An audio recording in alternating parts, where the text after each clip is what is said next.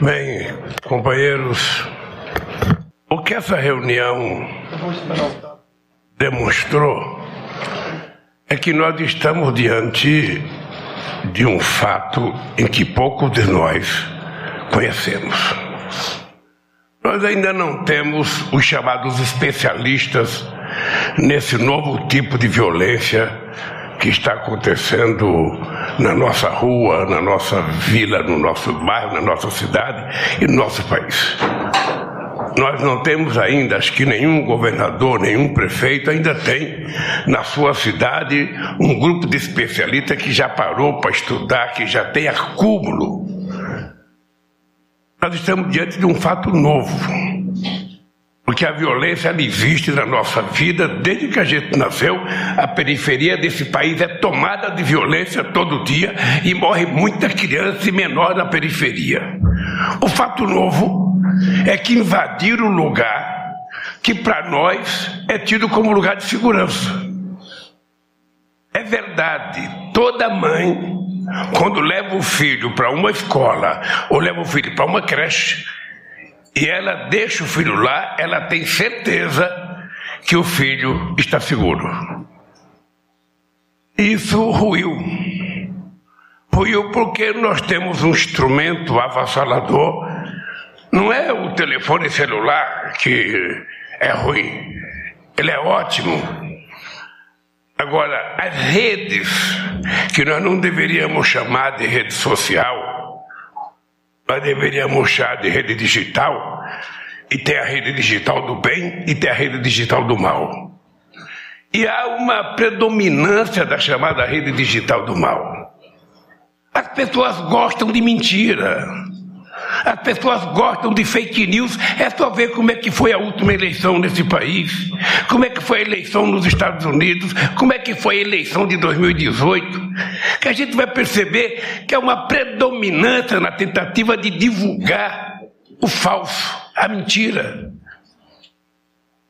E nós plantamos jabuticaba, a gente não vai colher jaca, muito menos maçã a gente vai colher o que a gente plantou. E nós estamos colhendo o que a gente plantou. É só ver os discursos que são feitos por esse país afora, que há uma predominância da pregação da violência. Quantos de vocês já foram ofendidos em bar, em restaurante? Não sei se for na missa, na igreja, no culto. Quantos já foram ofendidos? Porque é uma coisa que permite e facilita o mal diante do bem. As chamadas plataformas, as chamadas grandes empresas que ganham dinheiro com a divulgação da violência, estão cada vez mais ricos. Alguns são os empresários mais ricos do planeta Terra. E continuam divulgando qualquer mentira, não tem critério. Por isso, eu, eu resumirei essa reunião aqui na frase do Alexandre de Moraes. As pessoas não podem fazer na rede digital aquilo que é proibido, sabe, na sociedade. Não é possível que eu possa pregar o ódio na rede digital. É possível que eu possa ficar fazendo propaganda de arma, ensinando criança a atirar. É isso que a gente vê todo santo dia. Todo santo dia a gente vê. E a verdade é que uma criança de 6, 7, 8, 9 anos, ele repercute na escola o que ele ouve dentro de casa. Então, querido Alexandre, a gente não vai resolver esse problema só com dinheiro. A gente não vai resolver esse problema elevando o muro da escola. A gente não vai resolver esse problema colocando detector de metais. Eu fico imaginando as crianças sendo revistadas nas escolas. Eu fico imaginando como seria patético para os pais, para o prefeito, para o governador, para o presidente da República e para as instituições desse país, uma criança de oito anos tem que mostrar a mochila para ser rastreada. Então, o que, que nós temos que fazer? Eu vou confessar uma coisa que eu penso há muito tempo. Ou seja, ou nós temos coragem de discutir a diferença entre liberdade de expressão e cretinice, ou nós não vamos chegar muito à frente. Ou nós levamos em conta a necessidade de educar os pais, porque a família tem que estar envolvida nesse processo. A família tem que ter responsabilidade em ajudar a cuidar a escola. No Plano Nacional, no PNB que nós aprovamos, a gente previa que a comunidade teria que assumir responsabilidade pela escola. Tinha gente que tirava as crianças da escola pública para colocar na privada, porque achava que na privada tinha mais segurança. Está provado que não tem. Está provado que não tem. Ou seja, o que nós precisamos, na verdade, é ter em conta que a humanidade está mudando de padrão de comportamento. E que nós, como governantes, temos a responsabilidade de tentar não permitir que a sociedade deixe de ser uma sociedade dotada de humanismo e que o ódio prevaleça sobre o bem. Todos nós sabemos o que nós falamos todo dia. Todos nós sabemos o que nós falamos tomando uma cerveja com um amigo. Todos nós sabemos o que nós falamos no nosso discurso. Todos nós sabemos. Então nós estamos colhendo isso. Quando uma criança acha que uma arma é uma solução, uma criança de 8 anos, 9 anos, por que, que ela acha? Ela viu na Bíblia? Não. Ela viu no livro escolar? Não. Ela ouviu do pai dentro de casa. Ela ouviu do pai ou da mãe dentro de casa. E é por isso que a gente precisa ter em conta que sem a participação dos pais, a gente não recupera um processo educacional correto nas nossas escolas.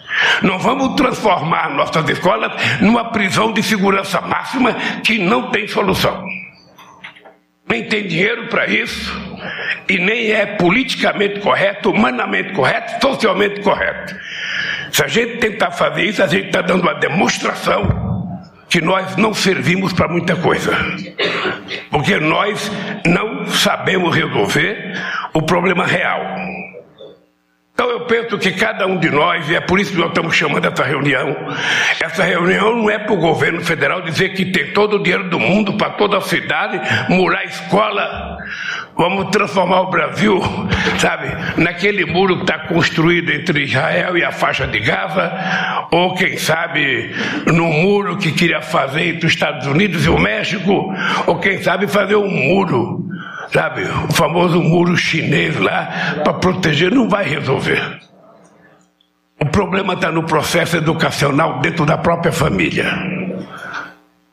O problema está no fato da gente dizer, sabe, que a arma não pode. Esse dia for no Amapá. Não sei se vocês viram. Procurar um cara que estava ameaçando o senador, o senador Randolph. Bom, o que acharam na casa do cara é um arsenal que talvez a polícia do Estado não tenha. Um cidadão particular tinha aquilo. Nós temos noção da quantidade de, de, de, de, indústria de dar tiro que se montou nesse país. Nós sabemos disso. E isso tudo resulta no que aconteceu em Blumenau. Que quatro anjos foram vítima de uma pessoa que, na minha opinião, a ministra da Saúde está aqui, mas eu sempre ouvi dizer que a Organização Mundial da Saúde sempre afirmou que na humanidade deve ter mais ou menos 15% de pessoas com algum problema de deficiência mental. Se esse número é verdadeiro e você pega o Brasil com 220 milhões de habitantes, você pegar 15% disso, significa que nós temos quase 30 milhões de pessoas, sabe, com problema de desequilíbrio de parafuso. Pode uma hora acontecer uma desgraça. Então nós temos que tentar e pensar sabe, e analisar a saúde mental dessas crianças dentro da escola. Ora, por que, que a criança não pode ser seguida, sabe, pelas, pelos médicos quando começa a entrar na escola para ver o comportamento dela, para analisar, para saber a vida. Nós temos que esperar ter um crime para poder fazer isso. Essa é uma nova tarefa, Onísio, aqui, eu, não é só da, da, do governo federal, não. É uma tarefa que envolve a saúde municipal, a saúde estadual, a saúde federal, que envolve todas as polícias. Eu quero agradecer, inclusive, o trabalho que as polícias estaduais e a sua inteligência está fazendo junto com o, o nosso Ministério da Justiça porque é preciso envolver todo mundo. Ninguém pode ficar fora. Nem o pastor mais sectário que a gente tenha tem que ficar fora desse processo. Ele tem filho, é preciso educar o filho dele. Eu tenho filho, eu tenho neto, tenho que educar meus netos. Porque nós somos os primeiros culpados. Nós temos que pensar o que, que eu ensino para o meu filho dentro de casa. Quando meu filho tem quatro anos que ele chora, o que eu faço para ele? Eu dou logo um tablet para ele, estou aqui para você brincar. Sabe? Ensino logo um joguinho. Não tem jogo, não tem game falando de amor. Não tem game falando de educação. É game, game ensinando a molecada a matar. E cada vez muito mais morte do que na Segunda Guerra Mundial. É só pegar o jogo com essa molecada. É o meu filho, é o filho de cada um de vocês. É o meu neto, é o neto de cada um de vocês. Pode ser que tenha uma raríssima exceção que não faça isso. Mas eu duvido que tenha um moleque de 8 anos, de 9 anos, de 10 anos, de 12 anos, que não esteja habituado a passar grande parte do tempo jogando essas porcarias. E jogando mais, hoje a molecada joga com gente de outro país passam noite jogando. E tudo isso resulta nessa violência no meio de crianças. Nós estamos chocados e profundamente chocados pelo que aconteceu em Blumenau, mas a gente tem que estar consciente que isso acontece fora da escola todo dia. Aqui fora da escola, a primeira coisa que fala é que foi bandido. Aí a sociedade se conforma porque foi bandido. Mas morre muita criança inocente todo santo dia na periferia desse país. Então, o que nós estamos chamando vocês aqui, primeiro é para configurar uma crença que eu tenho. Não é possível um presidente da República governar o país se ele não ouvir os entes federados. É verdade, Edivaldo, o problema está na cidade. O problema educacional, o problema da água, o problema da saúde, o problema do transporte. Está tudo na cidade. O governador não governa se não ouvir os prefeitos, o presidente não governa se não ouvir, sabe, os governadores. E por que que o presidente não gosta de receber prefeito? Por que que o presidente não gosta de receber reitor? Por que, que o presidente não gosta de receber sindicalista? Por que, que o presidente não gosta de receber governador? Porque na cabeça dos presidentes vocês só vêm pedir dinheiro. E nós temos que mudar esse conceito. Aliás, é obrigação do presidente da República ouvir as pessoas antes de tomar decisão. É por isso que em maio os governadores serão chamados outra vez, porque vocês entregaram vários projetos de infraestrutura. Esse projeto está sendo trabalhado e a gente vai chamar vocês para a gente decidir os projetos que a gente vai encaminhar. Porque somente assim a gente pode mudar o jeito de governar esse país ouvindo quem sabe mais do que a gente, ouvindo quem quer compartilhar. O que nós estamos fazendo aqui é tentar compartilhar um problema grave, um problema que fere todo mundo porque é criança. A gente quer compartilhar uma, uma, uma, uma solução que individualmente ninguém tem. É a gente aproveitar os especialistas que nós temos no nosso Estado, que o Poder Judiciário tem em toda a ramificação da justiça, e por isso nós convidamos o Alexandre, não só porque é presidente do TSE, mas porque possivelmente, dentre todos nós, pela função que ele assumiu no TSE de discutir a questão de fake news, ele talvez seja o maior especialista que nós temos nesse país nesse momento. Por isso, obrigado pela tua fala, obrigado pela tua presença e obrigado aos governadores e aos prefeitos que estão aqui. Nós não vamos resolver isso com dinheiro. Nós vamos resolver isso com atitude. É por isso que tem que criar comitê de prefeitos, prefeito tem que criar comitê de, de pais, sabe, comitê de professores, comitê de padres, de pastores. Nós temos que transformar esse grave problema numa solução política para a gente resolver a violência nesse país. Eu quero dizer que eu me coloco à inteira disposição de vocês. Tá? Nem sempre, nem sempre o Camilo vai ter todo o dinheiro que as pessoas precisam. Nem sempre a Anísia vai ter todo o dinheiro para a educação. Muitas vezes o Ricosta vai dizer não para vocês. Muitas vezes o Alckmin vai dizer não. Mais delicado, mas vai dizer também. Tá?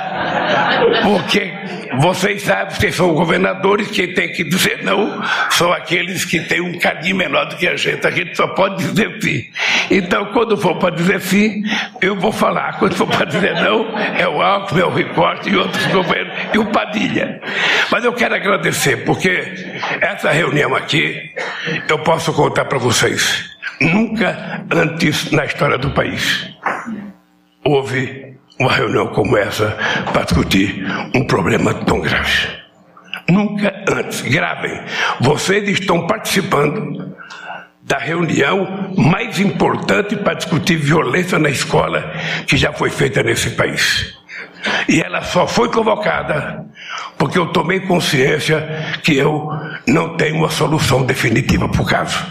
Eu quero compartilhar a sabedoria de vocês, para um pouquinho de sabedoria de cada um, permitir que a gente construa a solução definitiva para esse caso. Muito obrigado, querido. Nós vamos continuar trabalhando. Outras reuniões serão convocadas e nós haveremos de um dia levar os nossos filhos na escola para colocá-los no lugar de extrema segurança. Obrigado pela presença, querido.